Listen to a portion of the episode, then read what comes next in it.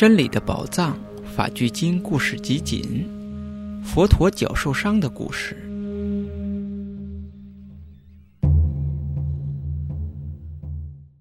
提婆达多曾经多次试图谋害佛陀，其中有一次，他爬上灵鹫山的山顶，企图推下一块巨石砸死佛陀。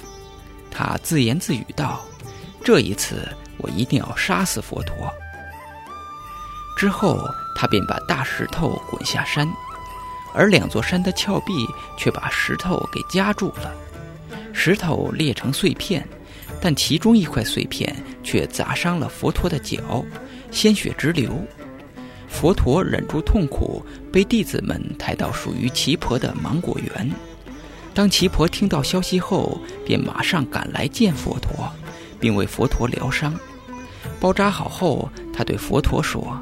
师尊，我在城里还有个病人，等我为他治疗后，就马上赶回来，请保持好这包扎的状态，一直等我回来。说完，七婆便进城为病人治病去了。可是当他准备回来时，却发现城门早已经提前关闭了。这时他非常焦虑，他心想：这下我犯了重罪了。我在佛陀的脚上涂了收敛性的药物，要是不把绷带除下来，将伤口清洗干净，佛陀将会受到巨大的痛苦。这时候，佛陀召见阿难尊者说：“阿难，奇婆因为时间晚了，无法回来。